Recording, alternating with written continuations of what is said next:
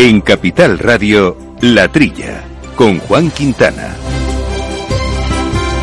Muy buenos días, gente del campo, y buenos días, amigos del campo y de sus gentes. Bienvenidos otra semana más a esta hora de agricultura, de ganadería, de alimentación que hacemos, como siempre, con Jorge Zumeta, aquí controlando los mandos técnicos y compañeros habituales de programa. Laura Eras. Laura, muy buenos días. Muy buenos días y también eh, Jesús Moreno, que también que ya nos acompaña, creo, hoy por teléfono. Jesús, ¿cómo estamos?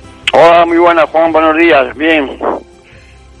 Bueno, pues vamos a abordar hoy distintos temas eh, del sector, como hacemos eh, siempre, temas eh, de actualidad, vinculados algunos de ellos a los efectos y el impacto de la guerra de Ucrania y Rusia, sigue siendo lamentablemente recurrente, pero también otros proyectos interesantes que vamos a traer aquí a los micrófonos, como por ejemplo las becas para hijos de ganaderos que ha lanzado de manera bastante innovadora y muy interesante para distintas cuestiones como el despoblamiento también, el relevo generacional, lo ha hecho el grupo Pascual y charlaremos de ello con Joaquín Lorenzo, que es el director de compras de Agro Pascual. Y también nos vamos a centrar hoy en los regadíos, eh, en el agua, porque se ha celebrado el Congreso, el 15 Congreso Nacional de Comunidades de Regantes, donde se ha hablado pues, de muchas cuestiones, de la factura eléctrica, de las inversiones hidráulicas, de la modernización y la digitalización de los regadíos, del papel también que juegan los regadíos en, en nuestro futuro alimentario y en el cambio climático, temas de fondo y de calado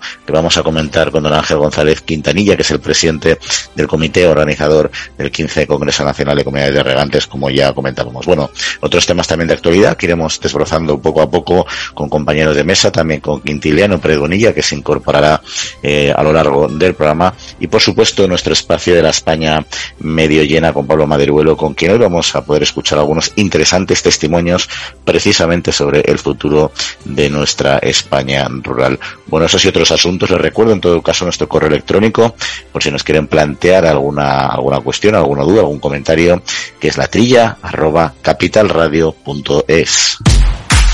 Al mal tiempo, mala helada. El cambio climático lo ha cambiado todo y los riesgos son más y más imprevistos, como las lluvias, las heladas o el pedrisco. Por eso necesitas un buen seguro agrario que garantice tu tranquilidad. Y ahora es el momento de contratar tu seguro de uva de vino. Agroseguro. Trabaja sobre seguro.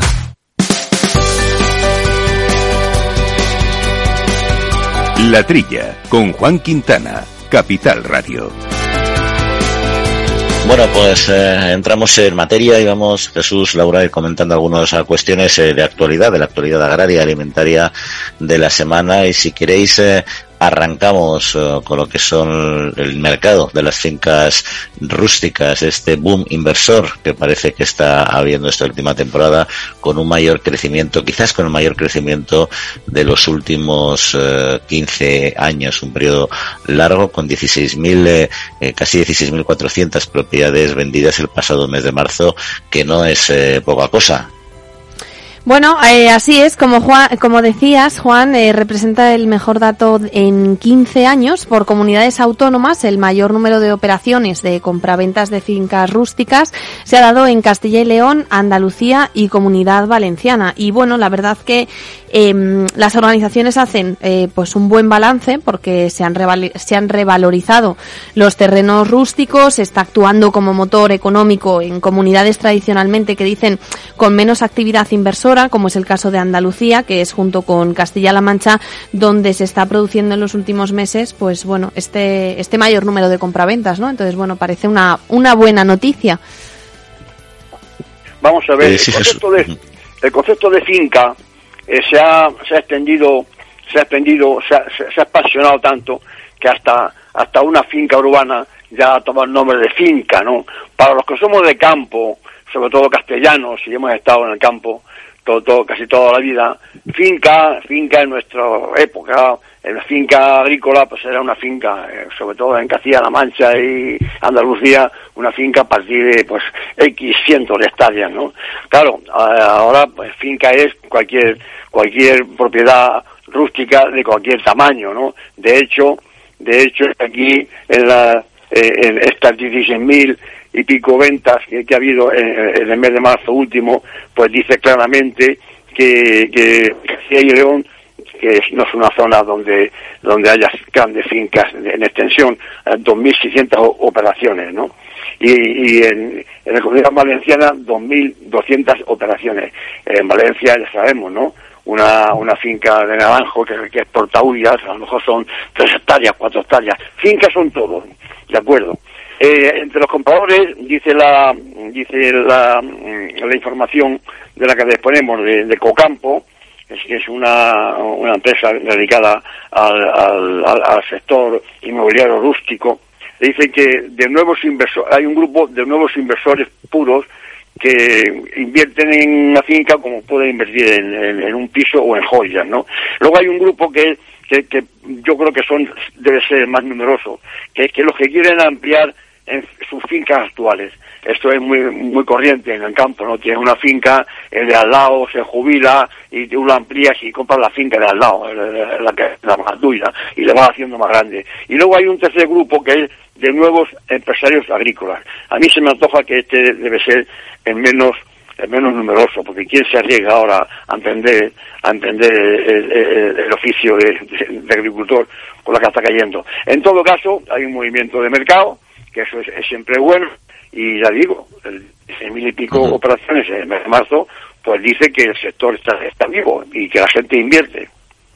Bueno, yo, yo tengo, yo tengo algún matiz, ¿no? Porque lo que has dicho para mí está claro, lo ideal son aquellos que buscan eh, ampliar la dimensión de su, de su actividad, de su explotación, eso es lo que le daría más sentido económico y microeconómico a, a las inversiones, ¿no?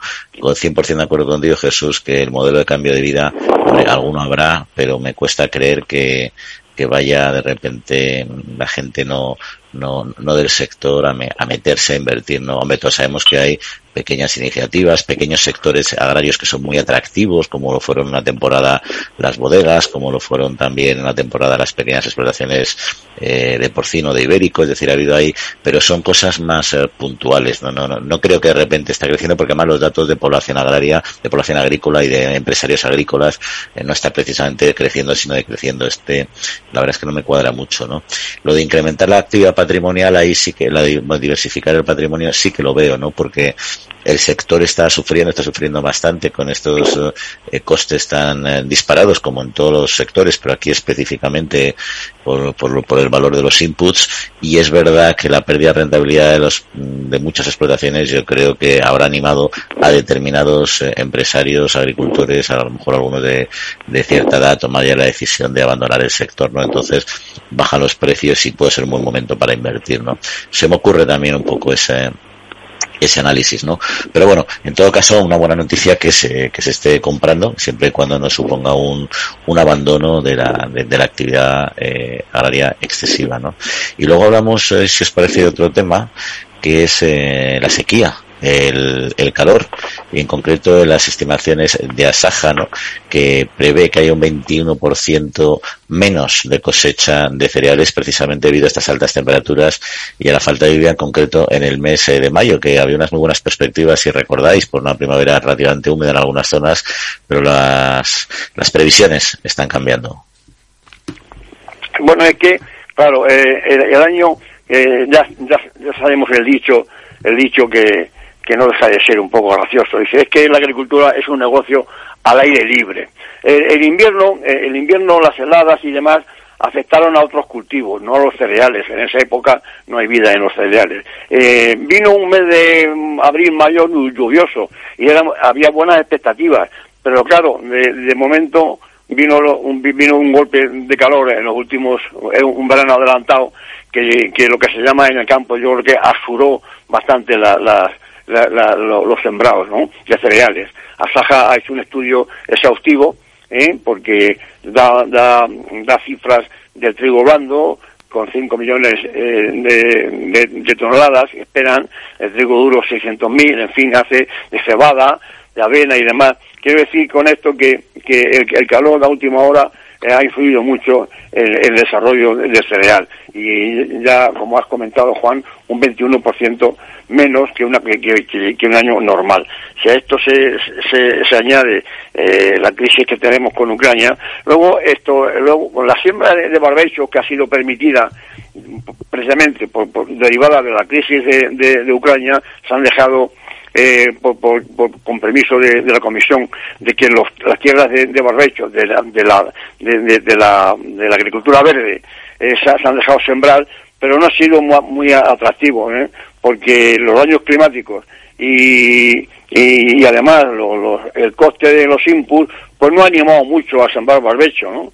Luego también Asaja eh, eh, esto informa de que aparte de, la cuestión climática hay otros daños como es la fauna silvestre, ¿no? No digamos los conejos, ¿eh? que esos acaban con un sembrado en un abril y cerrar de ojo, ¿no? Quiero decirte que han sido bastantes cosas las, que están influyendo eh, en, que la cosecha sea menor que un año normal. Y por último también ah, dice Asaja que las plagas, las plagas, ya, ya sabemos que, en Europa hay tendencia a eliminar los productos eh, fitosanitarios, ¿no? los principios activos, y con lo cual el agricultor que, no cuenta con esta herramienta, pues también se desanima, se desanima a sembrar porque no cuenta con, elementos para, las plagas. Con todo este panorama, pues la cosecha de cereales en España se atisba pues más baja que, que un año normal.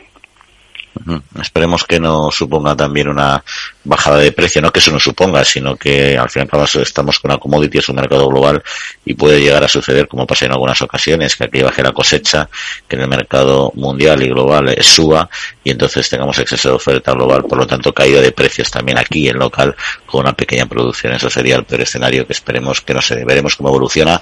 Lo que evoluciona mal en este sector, igual que en otros, pero aquí es muy gravoso también para las explotaciones, es el gasóleo, ¿no? el coste del gasóleo que es un es fundamental precisamente por las grandes eh, el tiempo dedicado a los tractores a las labores de, del campo pues ha marcado un, un histórico un, un récord histórico de unos 40 euros por litro, ¿no? Y todos sabemos que la relación debiera ser lineal, eh, teóricamente, sobre el papel entre el precio del gasóleo para el agricultor o para cualquier consumidor y la evolución del barril Brent, pero parece ser que en, en este caso no se está produciendo. Es cierto que no, se no suele ser una relación lineal, porque hay una los procesos no son, no, son automáticos, pero es verdad que aquí llama un poquito la atención estos, estos desfases. Hmm, explican que, bueno, el precio del gasóleo agrícola está marcado actualmente, como decías Juan, eh, en unos máximos históricos, a pesar de que el barril de Brent en estas fechas se había bajado hasta los 95 euros. Entonces, desde UPA,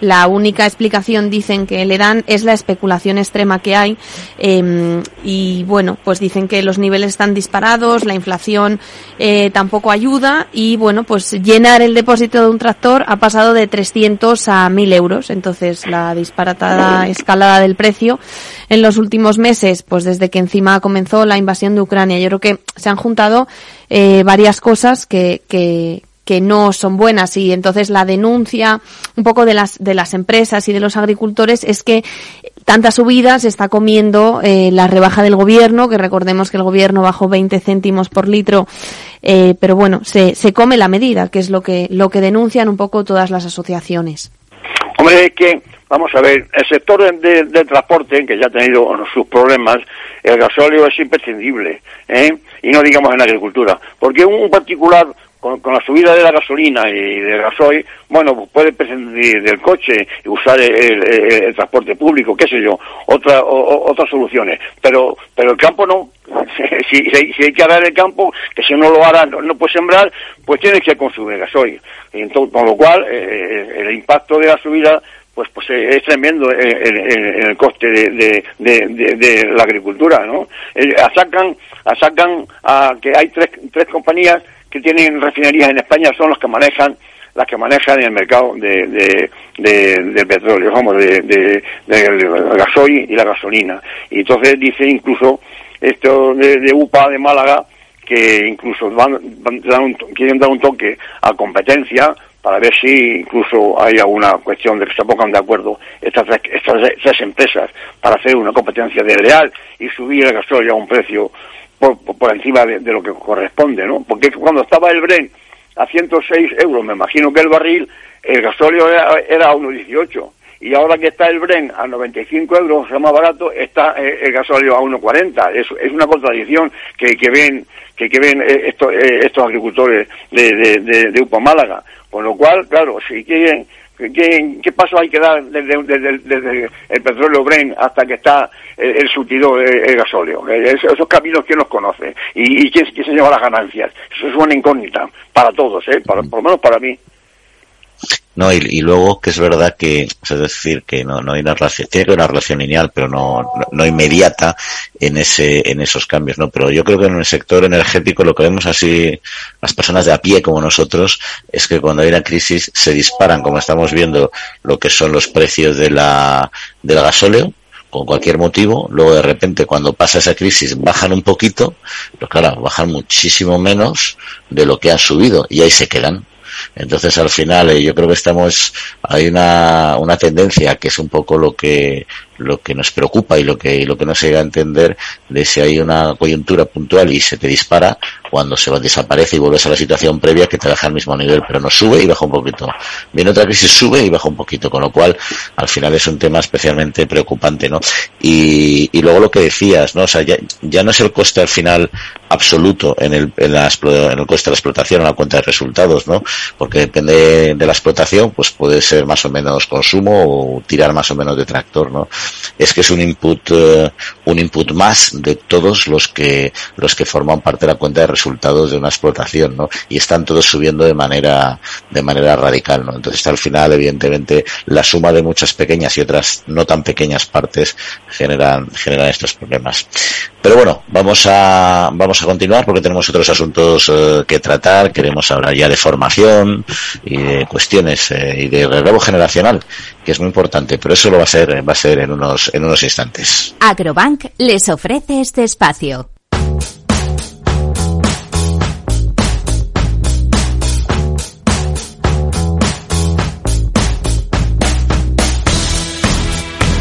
La Trilla, con Juan Quintana, Capital Radio.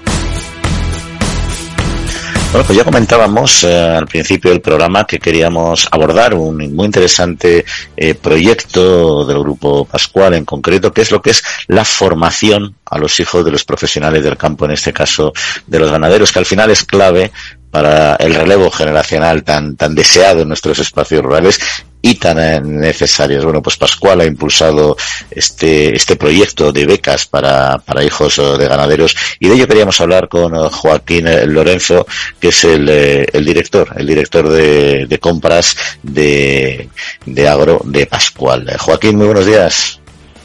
Hola, buenos días. Eh, bueno, eh, cuéntanos, porque es la primera edición, ¿no? Entiendo yo, de estas, de estas becas, ¿no? ¿En qué consisten y, y cuál es, cuál, cuál es su objetivo? Bueno, vamos a ver, tenemos un, un problema grave, como, como bien has dicho, de relevo generacional en el campo, especialmente en el, en el sector de, de- sector animal, en el mundo pecuario.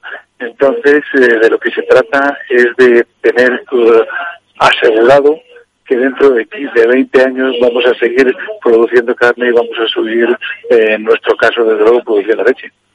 Eh, para ello lo que hacemos es intentar facilitar que las granjas que actualmente nos proveen de leche tengan un relevo y puedan ocuparse los hijos de los que ahora mismo la gestionan dentro de unos años de ellas. ¿Y para eso qué es necesario? Es necesario que estén formados, tener una buena formación, como ahora lo requiere, como la tienen sus padres, porque, porque claro, eh, dirigir una, una granja de producción de leche no es una cosa fácil, es una cosa cada vez más compleja, cada vez hay que dominar más disciplinas, cada vez hay que dominar más tecnología y, y bueno, los, los padres lo han hecho muy bien. Entonces ahora le toca hacerlo a los hijos que tienen todavía al alcance muchísimas más cosas.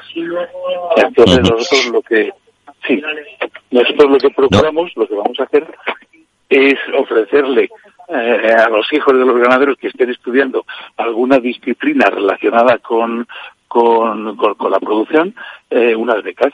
A continuación de las becas, cuando ya se incorporen al- a, la, a la granja, a la ganadería, les haremos una formación muy específica en las disciplinas más importantes que tienen que dominar, como son pues la reproducción, la alimentación, eh, la seguridad alimentaria, el medio ambiente, el bienestar animal, todo este tipo de cosas. Eh, sí, eh, Joaquín, y una, una, una pregunta que me, que me surgía, porque para lanzar un programa de esta envergadura, de este, con estos objetivos que son, son ambiciosos al final, ¿no? Porque es un reto por resolver, ¿no?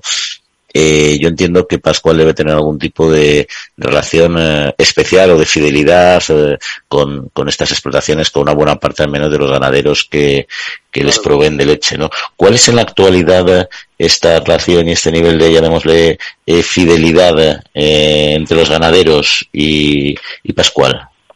Vamos a ver, tenemos eh, pues más de un 80% de ganaderos que llevan con nosotros más de 15 años. Entonces, eso es por algo. Eso es porque estamos trabajando junto con ellos desde hace muchísimos años. Todos nuestros programas de mejora en las ganaderías los vamos aprendiendo y desarrollando con ellos. Hace 20 años empezamos con el programa de seguridad eh, acreditado por ENAC y, bueno, se ocupa de de verificar 140 eh, puntos en las eh, en cada en cada instalación ganadera, mirar cuáles son las desviaciones o cuáles son los riesgos o cuáles son los peligros de la explotación y eh, junto con el ganadero hacer un programa de mejora para solucionar todo esto. Esto nos ha dado que aparte de tener una buena calidad de leche tenemos una seguridad muy alta.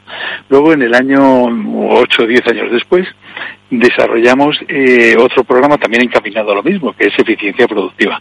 Eficiencia productiva, eh, unos 70 indicadores técnico-económicos de, de, cada ganadería y con ellos eh, interrelacionamos unos con otros y se puede hacer perfectamente una una premonición de lo que va a ocurrir cada vez que cambies alguna cosa en la, en la ganadería. Eso ayuda mucho a tener una cuenta de resultados decente ¿eh? y a tener unos costes de producción ajustados y, de acuerdo a las necesidades que tienen ahora los, los ganaderos y el mundo tan competitivo en el que vivimos.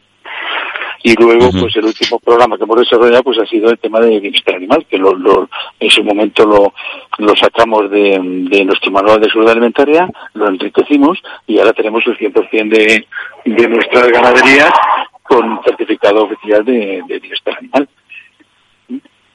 Ahora estamos metidos... Y cuando hablamos y volviendo un poco... Ah, sí, pero Joaquín, sí, sí, continúas. No, no, que ahora los, próximos los próximos programas que estamos profundizando ahora eh, tienen que ver con el medio ambiente. Y, y, volviendo al tema de las eh, eh, de las becas, es en qué ter porque Pascual está muy, muy centrada en Castilla y León, en sus orígenes al menos, evidentemente, ¿no? Pero esto es para ganaderos de, de cualquier territorio o, o está más acotado. Nosotros recogemos recogemos leche en la zona, en la mitad norte ¿no? de, España. Véase eh, todo Castilla y León, Galicia, Cantabria, Cataluña, Navarra, Aragón. Recogemos leche en esta zona. Entonces, absolutamente todos los hijos de nuestros ganaderos que tengan una edad pues de, de, de, estudiar entre los 18 y los veintitantos años y que estén estudiando algo relacionado con la permanencia después en la explotación, como puede ser veterinario, ingeniero agrónomo, eh, cualquier eh, administración y dirección de empresas, en capacitación agraria, cualquier cosa, les ofrecemos esta beca. Y, y se lo hemos dado este año a todos los hijos de ganaderos que están en esta situación, de nuestro ganadero. Y, todavía no sabéis qué nivel de respuesta hay, ¿no? En cuanto a demanda por parte, que la idea es muy buena, pero claro, tiene que haber gente joven, hijos de ganaderos que realmente estén interesados. Sí, sí, sí, sí, sí, están interesados, por supuesto que sí, porque eh, vamos a ver, eh, no es fácil eh, un ganadero cuando manda a su hijo a estudiar fuera. Cuando manda a su hijo a estudiar fuera, pues es vivir fuera, tener un ambiente social totalmente distinto, un salto es un, un, desembolso económico grande, una formación y luego mm, muchísimas posibilidades de que, de que estos estudiantes se queden fuera y vayan a buscar trabajo fuera de la explotación. Entonces la labor de que, que, intentamos es que las ganaderías estén apetecibles para estos para esta sucesión y que cuando un, un hijo de un ganadero está formándose tenga luego la capacidad, los instrumentos, la tecnología y todo para hacerse cargo de la explotación y llevarla para adelante otros 20 años. Estupendo, pues esperamos que tengan mucho éxito en esta iniciativa y sobre todo que contribuya, como bien decías, a, la renovación, que es tan esencial. Eh, Joaquín, director, Joaquín Orefe, director de compras de Agro Pascual, pues muchas gracias eh, por acompañarnos en esta otra ocasión. Muchísimas gracias a ustedes, muchas gracias. Agrobank les ha ofrecido este espacio. En abril, Aguas Novi El cambio climático lo ha cambiado todo y los riesgos son más y más imprevistos, como las sequías o el pedrisco. Por eso necesitas un buen seguro agrario que garantice tu tranquilidad. Y ahora es el momento de contratar tu seguro de herbáceos. Agroseguro. Trabaja sobre seguro.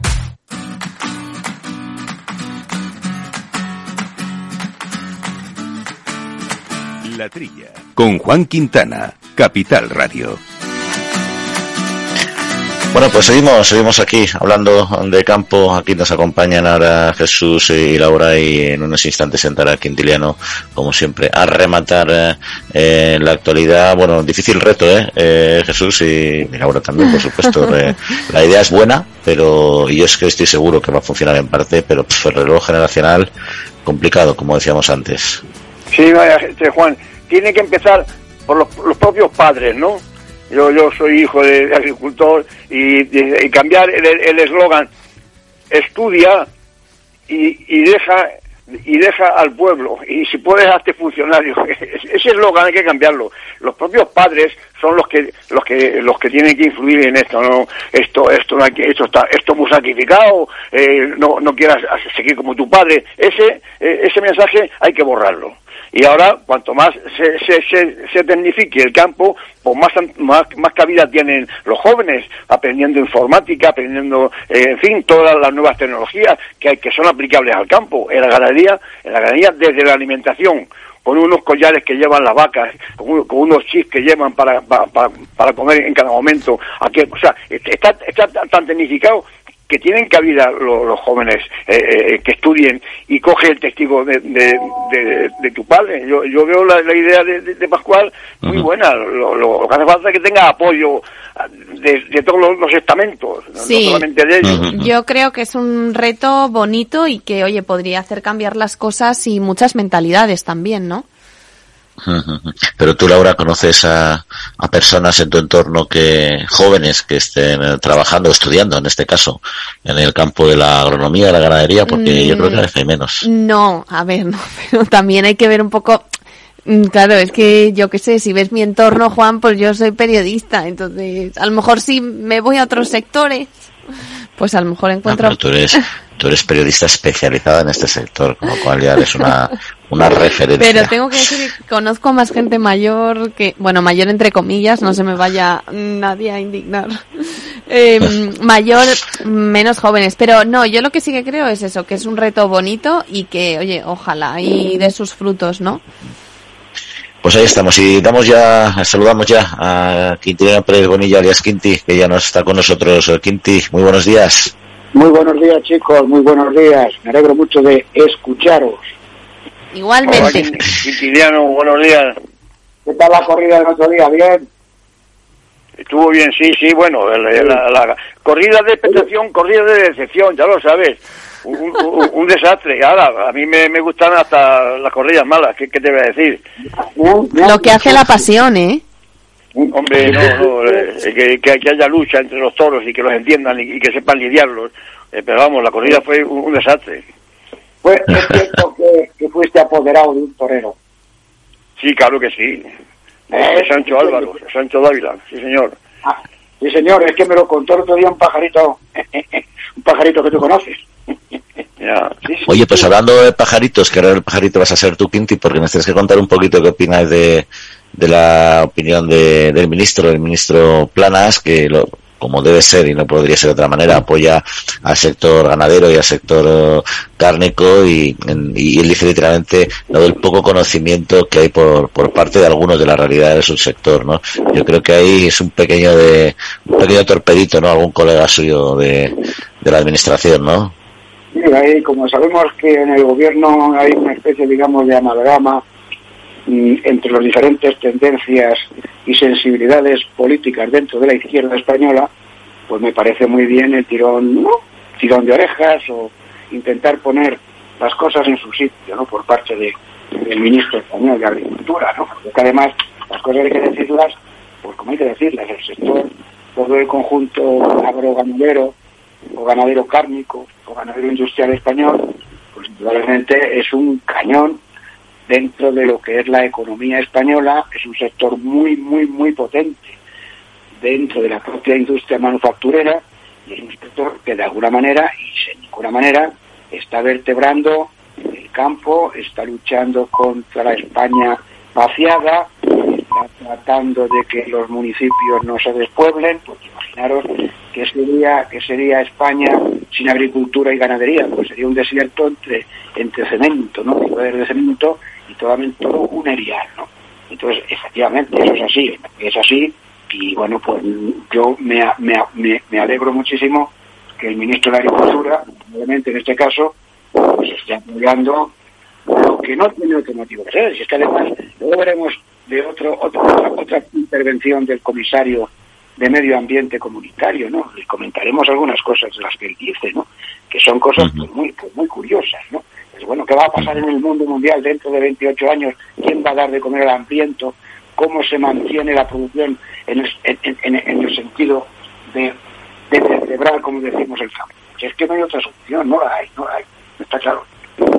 Hombre, estaría bueno, estaría bueno que el ministro en el foro, en el foro ganadero que, que se ha celebrado eh, con todas las interprofesionales, Interovic, Interpol, así, sí, bueno, todas, la Alianza, Intercun y Provacuno. O sea, estaría bueno que, que, que no apoyara al sector. Pero no, se atreve en el, en el Consejo de Ministros a decirle al de consumo que, que no vaya en contra de la carne. ¿Eh? O sea que, hombre, está bien que, que, apoye en este foro a, los ganaderos, pero más vale que en el Consejo de Ministros se, se, encare con, con, el ministro de Consumo para que no vaya en contra de la carne y de la ganadería, digo yo. Pero, pero eso no va a ocurrir nunca, no va a ocurrir nunca por una razón, porque en cuanto haya fisuras gordas en el Consejo de Ministros y el apoyo de los grupos políticos al PSOE se desintegre y ese apoyo desaparezca, indudablemente hay que ir a elecciones y veríamos a ver qué ocurriría. ¿no? Entonces, claro, es una especie de acuerdo tácito de que nos vamos a medio ladrar, pero no nos vamos a morder y mucho menos hacernos daño porque perdemos todos. Eso lo sabemos todos. El gobierno está con, con, con las, las acciones políticas que lo apoyan y son intereses particulares de cada subgrupo político. ¿no? Y eso es me, ha convencido, me ha convencido, me ha convencido, me ha convencido. Oye, Quinti, y otro otro asunto, yendo al, al, hemos hablado bastante de la leche, pero en concreto el caprino de leche y en varias zonas, ¿no? Pero Andalucía especialmente, donde tiene mucha relevancia, eh, bueno, pues están ahora poniendo sobre la mesa la, dificultad que están pasando ellos precisamente por el encarecimiento de los costes en todos estos últimos uh, años, ¿no? Y nos recuerdan que algunos de los piensos que son muy necesarios para este sector se han encarecido hasta el 70%, ¿no? En los dos últimos años, que es una barbaridad, dado que los piensos en el sector ganadero en particular aquí pues dependerá un poco más, ¿no? Porque es más extensivo, ¿no? Pero, pero es una parte muy relevante de, de los costes de, la explotación ganadera, el intensivo, ¿no? Tú lo sabes mejor que yo, ¿no? Pero no sé si ronda el 40% así, es decir, que son datos muy llamativos y por lo tanto un tema preocupante.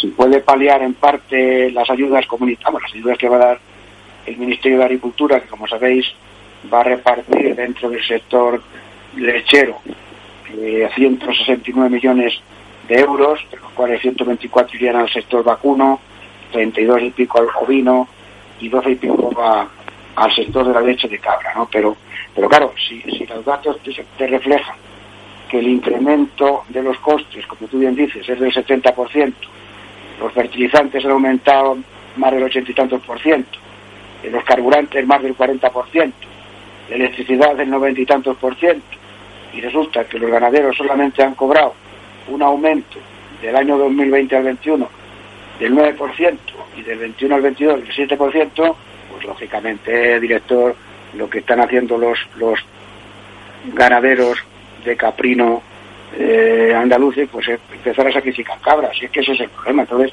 nos encontramos, lo, lo hemos dicho un montón de veces, una falta de prevención a medio largo plazo de lo que lo que queremos hacer en la Unión Europea, ¿no? Y es por falta de liderazgo político de, de, las personas que de alguna manera se incorporan a la actividad política sin tener conocimiento real de las cosas en muchos casos, ¿no? Claro, ahora cuando se maten, sacrifiquen las cabras, Jesús, ¿qué hay que hacer luego? Ponerlas como si las cabras se pusieran en un cuarto de hora, ¿no? Y todo viene de lo mismo, o sea, que no hay posibilidad de que termine la guerra en Ucrania. El problema es que no se tenía que haber producido la guerra en Ucrania. Y la guerra en Ucrania se ha producido como consecuencia de la falta de visión políticos del mundo mundial que no son capaces de, llegar a acuerdos entre ellos mismos. Y eso lo comentaba yo al director el otro día. No hay ni un solo político que haya sido empresario, quitando Trump. Entonces, cuando dos empresarios tienen que debatir un precio de la uva, o un precio del vino, o un precio de lo que vas a cobrar, pues se ponen de acuerdo porque lo que les interesa es el fin, el fin de ambas empresas, ¿no? Que funcione el futuro. Y sin embargo aquí no. Entonces, bueno, pues estos son los datos, estos son los datos. Esto es un desastre que no sabemos cuánto tiempo va a durar. Ese es el principal problema. ¿Cuánto tiempo va a durar el problema? no sabemos. Oye, y, comentabas, Quinti, antes el tema de, de bueno, un poco las posiciones y de la Comisión Europea sobre el tema de, de, la alimentación y esta, pues este movimiento que se está produciendo dada la crisis de Ucrania de decir, oye, reforcemos nuestro propio modelo de producción, incrementemos producciones, huyamos eh, de modelos, al menos temporalmente, eh, en fin, mucho más eh, bonitos o verdes, llámesle, llámale como quieras, y vayamos a modelos de producción sostenible, también verde, pero con, con, un, aumentando lo que son la intensidad productiva, ¿no? Pero la Comisión Europea no termina de verlo, ¿no? Dice que no es una solución mágica, que yo creo que nadie ha dicho que es una solución mágica, pero bueno, y que eso no va a paliar la crisis alimentaria global, que tampoco yo creo que eso se estuviera buscando con una racionalización un poco más del modelo productivo en, Europa. Mira, en Toledo, en Toledo se dice un refrán, quizás en Castilla-La Mancha, que dice que cuando un tonto coge una linde, la linde se acaba y el tonto sigue. No sé si, habéis oído este refrán. No, no lo he oído nunca, pero es bueno. Es muy bueno. O sea, cuando un tonto agarra una linde, la linde se acaba y el tonto sigue. Es decir, aquí se ha cogido una, una linde, ¿eh? que es la del Pacto Verde Europeo, ¿no? sin darnos cuenta que alrededor de Europa hay un conjunto de situaciones ¿no? que no somos los ombligos del mundo y que influyen en nosotros muchísimas cosas, ¿no? Entonces, bueno, cuando alguien dice, el Pacto Verde Europeo no es motivo la guerra de Ucrania para que desaparezca. Oiga, mire usted, ¿y quién me asegura a mí que dentro de dos años, tres años, cuatro años no va a aparecer otro nuevo conflicto bélico? Porque nadie se imaginaba que ese conflicto bélico se produjera. Entonces hay que mirar con perspectiva. Y hay que mirar de alguna manera con lo que yo digo y lo voy a mantener a ultranza, ¿no? Dice, tenemos que, dice el comisario Vigilicius Singenicius, que ahora veremos, este hombre, el comisario Vigilicius este, ahora lo veremos, fue entre otras cosas líder adjunto de la Unión de Agricultores y Verdes de Lituania. Él es lituano, ¿no?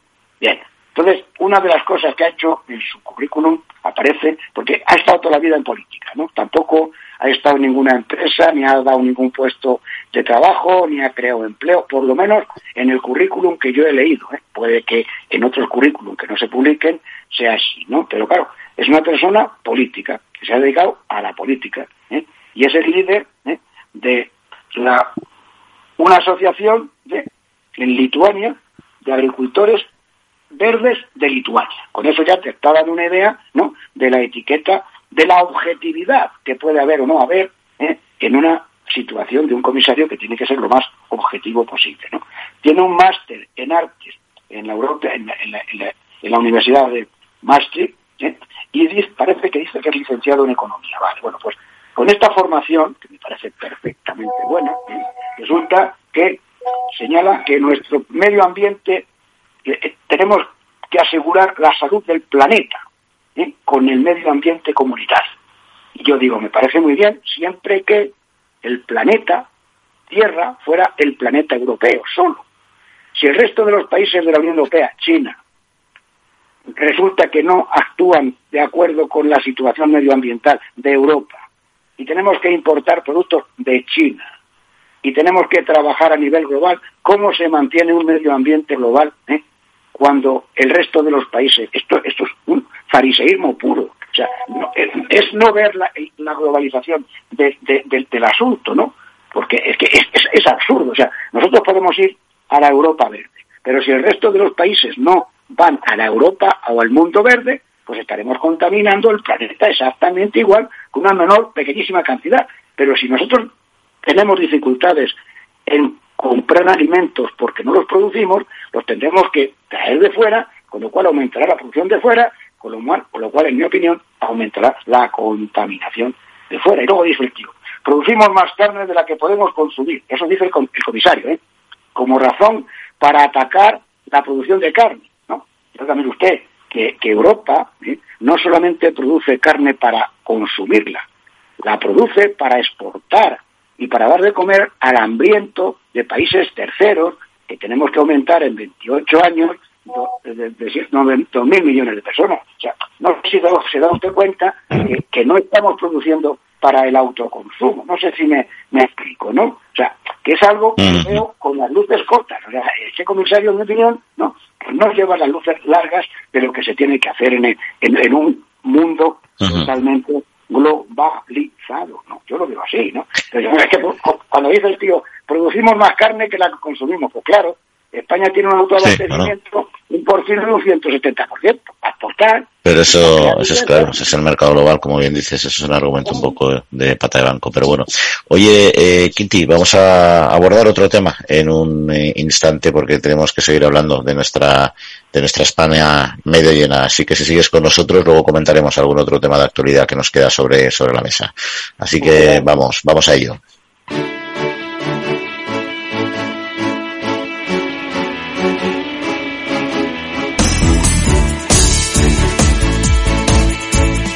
La Trilla, con Juan Quintana, Capital Radio. Pues entramos en nuestro espacio de la España medio llena, que tanto nos gusta, que hacemos siempre con nuestro compañero Pablo Madriuelo, y en el que hoy nos va a poder eh, acercar testimonios, como él siempre hace con mucho rigor, bueno, de personas y de cómo ven en concreto el futuro, el futuro de nuestros espacios eh, rurales. Eh, Pablo, muy buenos días. Buenos días Juan, buenos días a todos los oyentes de la trilla, una semana más. Como siempre estamos aquí para hablar sobre el medio rural y hacerlo en positivo, desde el potencial que supone el medio rural para nuestro crecimiento como país y como sociedad.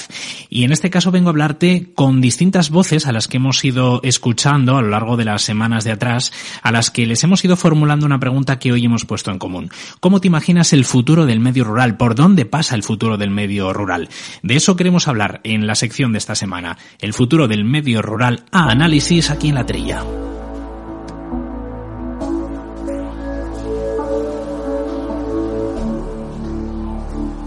Convencido del importante papel presente y futuro que tiene el medio rural, Jorge López Conde, investigador de diferentes sectores como la arquitectura, el urbanismo, la cultura o la movilidad, ha utilizado las herramientas que nos ofrece la tecnología para explicar 12 razones que exponen el potencial del medio rural e identificar más de 200 startups que están trabajando sobre el terreno y que presentan la capacidad de poder transformar el mundo que nos rodea. Esto lo ha hecho a través del despliegue de una red neuronal que ha partido del análisis de millones de búsquedas en Internet y de más de 3.000 referencias. Todo este trabajo ha arrojado importantes conclusiones que él mismo nos cuenta. El más importante, la narrativa más importante que ha detectado la red neuronal sobre millones de búsquedas es que lo rural es una oportunidad. Esta es la primera. La segunda es que se está avanzando a través de la sostenibilidad. O sea, es decir, muchas de estas políticas que ahora mismo eh, ya han llegado, ¿no? A nivel europeo, global, con los objetivos de desarrollo sostenible, etcétera, aquí ya están muy introducidas, ¿no? Eh, el campo, lo rural, es un laboratorio. Esto es súper importante también, ¿no? A la vez es un sistema independiente, ¿no? Pero la cuarta narrativa, por ejemplo, habla de que hay un impulso institucional, es decir, ya se ha hecho político. Y esta es la quinta narrativa. Lo rural es político ahora mismo. Es un tema y es un debate que es global, no solo local, aunque España tiene una especificidad muy, muy importante con siglos de, de trabajo sobre la despoblación, ¿no? Luego se habla también de hay cosas muy positivas y cosas un poquito más negativas. Por ejemplo, la resistencia de la comunidad. La comunidad rural eh, es resistente a determinados cambios. Pero por otro lado tiene cosas muy positivas. Por ejemplo, liderar la cadena alimentaria. El sector primario, que es tan, tan importante, está liderado absolutamente por lo rural. Entonces tiene mucha eh, relevancia en nuestro día a día, en nuestra forma de vida también. Luego hay, vinculado a esa forma de vida, la imagen aspiracional de lo rural. Todos tenemos una idea sobre lo rural que en muchos casos es equivocada y han surgido muchos proyectos para explicarle a la gente qué significa irse a vivir a lo rural, ¿no? Desde la ciudad. Eh, por otro lado, hay cosas que nos vinculan directamente con nuestro trabajo y que a su vez lo justifican y con nuestra esencia, que es la arquitectura, que es la narrativa 9, que es innovación arquitectónica. En lo rural se están produciendo muchas, como laboratorio que es, se están produciendo muchos avances y muchas eh, digamos, eh, pruebas sobre la arquitectura, ¿no? Eh, que eso estaría vinculado a la narrativa 12, que es la, una de las más importantes para nosotros, porque es una cosa que habíamos detectado y está confirmada, que hay vidas, formas de vida alternativa vinculadas a, por ejemplo, las ecoaldeas circulares, ¿no? A nuevas formas de vida sobre lo común que estén vinculados a la circularidad y a la economía circular, que es algo también en esencia natural de la, de la propia vida rural, ¿no?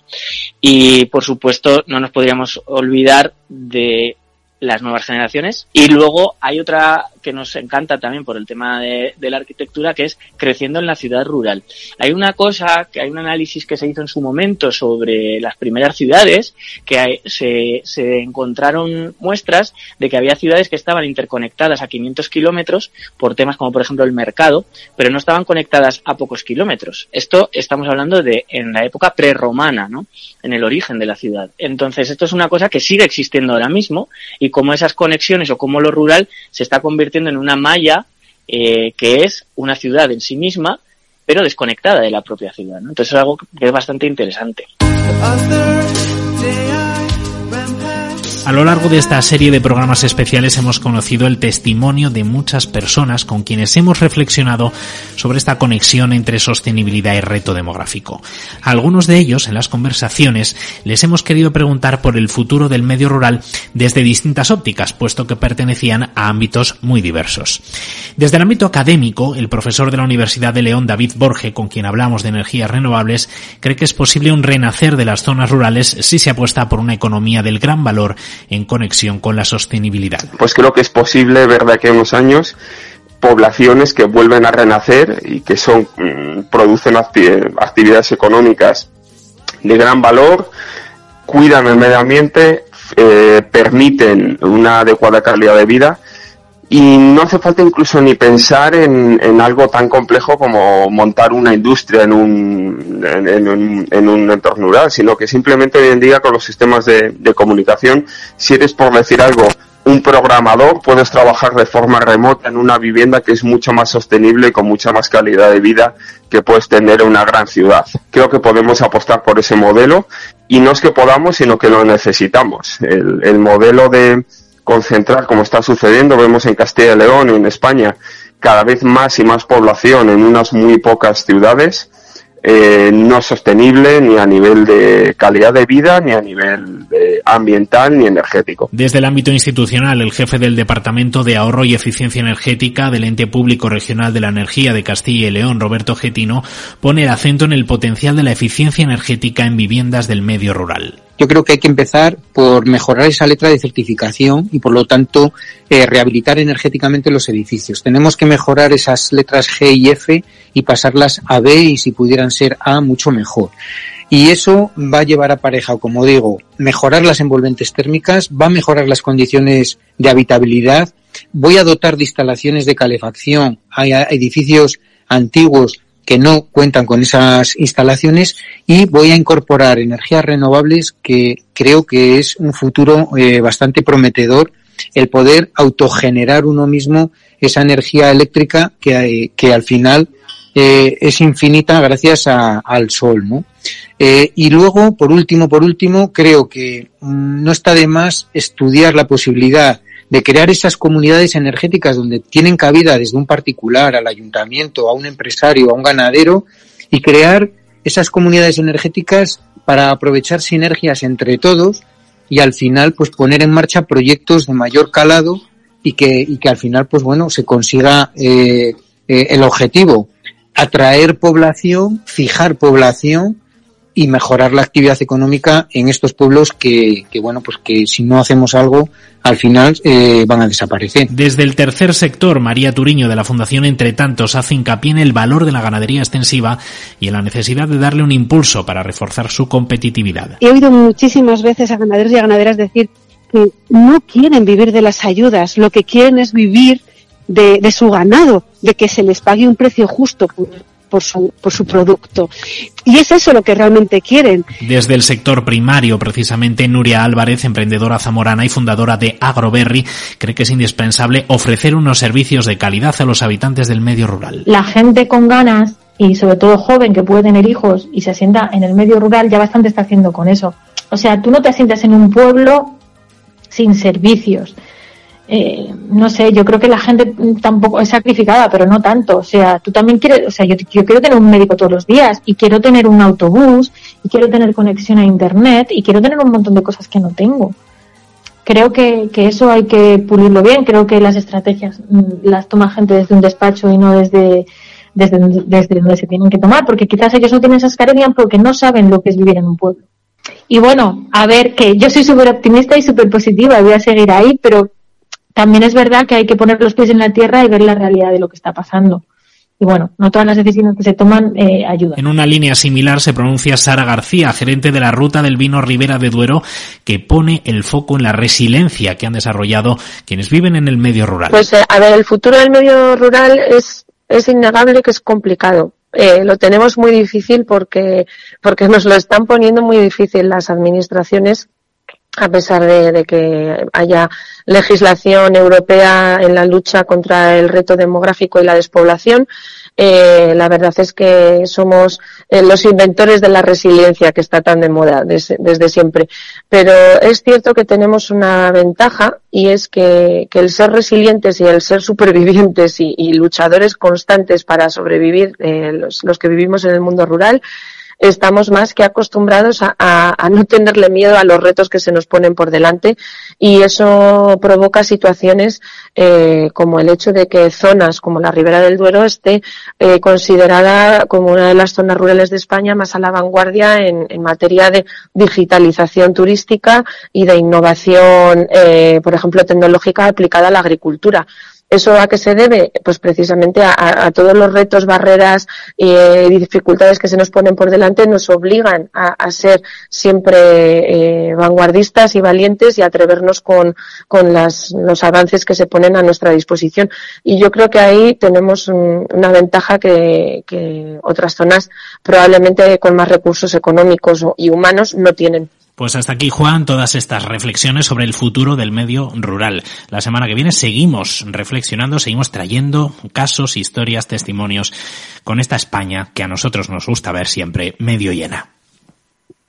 Pues muchas gracias, a eh, Pablo, y espero que, que, no sea solo una cuestión de resiliencia y de una lucha de titanes, sino que se facilite a estas personas que viven y que quieren vivir en el campo el que puedan continuar haciéndolo.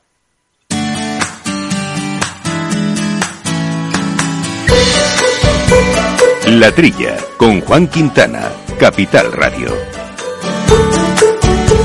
Muy interesante, como siempre, todos los testimonios que nos acerca nuestro compañero eh, Pablo, pero vamos a concluir, si os parece, el programa. Estamos todavía, creo que está Quinti, está también Jesús eh, y está Laura, hablando de dos bebidas. Eh, una, las espirituosas, porque la venta de espirituosas ha subido casi un 10% en el 2021. También es verdad que no ha llegado a superar los niveles de antes eh, de la pandemia. Yo no sé si es un proceso lento o si simplemente es que de alguna manera también pueden haber cambiado los hábitos eh, de consumo. No sé cómo, cómo lo veis. No, no, no es cuestión de eso. Es que todavía no, mm, hombre, eh, la pandemia ya afortunadamente ha desaparecido, pero pero no ha, no, no ha retomado todavía la velocidad que tenía antes de, de, de, que empezara, ¿no? Todavía la, hostelería y, la, y la bebida de, estos de estos licores y, estos brandis, pues no ha llegado al, al nivel que tenía antes, ¿no? Pero vamos, no obstante, ya hay una, una cierta recuperación y esperan que, llegue a su, a, su consumo normal. Fíjate tú en España que hay seis mil y pico eh, industrias de destilación, claro, las hay, eh, tú fíjate, llama la atención que, que, en, Galicia existan tres mil y pico industrias de, de destilería, bueno, industrias. el orujo, el orujo gallego de toda la vida. Es típico, es, típico lo, de producir, lo de producir el famoso orujo, pero claro, a base de, de, unos pocos litros en, cada en cada industria, ¿no? Quiero decir con esto que claro, las industrias, bueno, en Andalucía, claro, hay industrias de, de estos productos importantes, ¿no? Como son lo, de los brandy. Eh, que, no tiene nada que ver con las pequeñas que hay eh, repartidas para para el lujo tan típico de, de, Galicia, ¿no? Bueno, en el sector agrícola tiene su importancia, ¿no? Porque en definitiva eh, estos, estas bebidas espirituosas se producen a base de cebada, a base de, maíz en menor cantidad y sobre todo de uva, ¿no? Todo esto es, agrícola, de agricultura pura, ¿no? Los brandy ya sabemos que se hacen con el con el, el vino destilado, ¿eh? que se hacen las holandas y de ahí se, hacen los brandy. Quiero decir que tiene su importancia económica también en agricultura, claro. Mm. A mí me parece importante eh, o mm, característico de señalar que después del Brexit eh, España se ha convertido en líder de la, en la Unión Europea en la fabricación de, de este tipo de bebidas y ocupa los primeros puestos pues en ron, licores, whisky, superando, bueno, solo es superado eh, por Irlanda, claro. Oye, y si nos vamos a las bebidas eh, fermentadas, que decías que nos hemos convertido líder en exportación de, de, de, en este caso de las destiladas, en en concreto en la cerveza, también estamos en una situación súper privilegiada, ¿no? Yo no sabía que era, no tenía claro que éramos el tercer productor europeo. Es verdad que cerveza se produce en todos los lugares del mundo, es una bebida, un alimento de lo más extendido, ¿no? Pero bueno, de hecho se está empezando a sacar los congresos de Bélgica, que era como un lugar que parecía como el, el centro de la, de la cervecería, ¿no? Y ahí está un sector que está, que está teniendo mucha, mucha pujanza. Hmm. El sector cervecero español lo que ha hecho es presumir eh, de, estos buenos datos porque es actualmente, como decías, el tercer productor eh, de la Unión Europea, el décimo del mundo y genera 9.500 empleos directos y 420.000 indirectos, casi el 90% en el ámbito de la, de la hostelería. Entonces, em, bueno, lo que dicen desde el sector es que son un gran motor también para la economía española. Y, y, luego, Quinti, el tema de los precios de los cereales también acaba influyendo, bueno, porque en este sector en concreto es eh, clave, evidentemente, la, la, cebada, ¿no? Y aunque todavía no es un sector que haya puesto sobre la mesa sus problemas derivados del coste de la materia prima, es de los que les debe estar afectando de manera extrema, ¿no? Porque es verdad que están subiendo mucho en las últimas semanas los cereales en su conjunto, trigo blando, cebada y otros muchos. Sí, sí, no, no, no, y encima, y encima tenemos la mala suerte de que los últimos calores también, las perspectivas que se tenían de producción de cereal en España ha disminuido de forma importante, precisamente por, por, el calor, y está clarísimo que el, sector ganadero las está pasando muy mal, ya lo hemos comentado en algunos otros programas, el trigo ha subido un ciento veintitantos por ciento, el maíz un ochenta y tantos por ciento, la cebada en 147%, o sea que son situaciones muy, muy, muy complicadas y, sobre todo que, que, no se sabe cuándo van, cuándo van a, a, ser capaces de remediarse, ¿no? ¿Qué ocurre? Las integradoras en el sector porcino, que es algo que yo conozco mejor, pues están aguantando gracias a, bueno, el riñón lo ya más o menos cubierto de años anteriores, que se ganó dinero, y gracias al aporte de los bancos, que saben que dentro de unos años, bueno, pues el precio del porcino estará alto y los, y los cereales tendrán que bajar, ¿no? Pero claro, sí, es un momento, es una situación muy muy conflictiva. A mí me ha gustado un montón lo que la crisis que se está haciendo de, del sector rural. Eso cuando queráis comentamos temas que yo iba apuntando y son interesantes, ¿eh? lo que nos han comentado hace un rato, ¿eh? sobre la importancia del sector rural, futuro y circunstancias y realidades alrededor del mismo. ¿eh? Me, han, me han gustado mucho. Pues si queréis lo vamos a hacer casi en otro programa porque nos queda un minutito, con lo cual eh, nos vamos a... es un tema que va a dar eh, juego. Así que la semana que viene podemos retomar. Si has tomado nota de eso, Quinti, lo vamos, lo vamos sacando. Y voy a cerrar ese el programa en un minuto con una, una pregunta, una porra. Aldi ha hecho un estudio sobre los alimentos, eh, las frutas más saludables. Bueno, lo que los españoles piensan que son más saludables. Tenéis que decirnos para, para vosotros cuáles son las tres frutas o las dos frutas, lo que queráis, más saludables. ¿No atreveríais a pronunciaros? No, que la, no la que más os gusta, ¿eh? A ver si acertáis. El plátano. Bueno, no, para mí la más saludable es la naranja. Yo estoy con, yo estoy con Jesús, la naranja, sí. La naranja, bueno. Lo hablaremos, lo hablaremos el próximo día. Habéis acertado dos de tres, ¿eh? Falta una, que es la manzana, que ha sido la tercera que han votado los españoles. Ahí, eso me ha sorprendido un poquito más. pero bueno, hablaremos el próximo día efectivamente que se nos acaba el tiempo. En fondo es una, un estudio, es una encuesta simplemente sobre lo que perciben, ¿no? Luego lo que es más o menos saludable ya es otra, es otra cuestión. Bueno, pues eh, Quinti, Jesús, eh, Laura, se nos acaba el programa, así que muchas gracias por estar con nosotros como todas las semanas y la semana que viene más. Un saludo a todos. Un abrazo. Hasta el próximo. Adiós. Y agradecemos también a Jorge Zumeta al mando de los controles técnicos y a todos ustedes que pasen muy buena semanita, que se cuiden y en siete días volvemos a estar aquí en las ondas, Capital Radio. Un saludo y que descansen.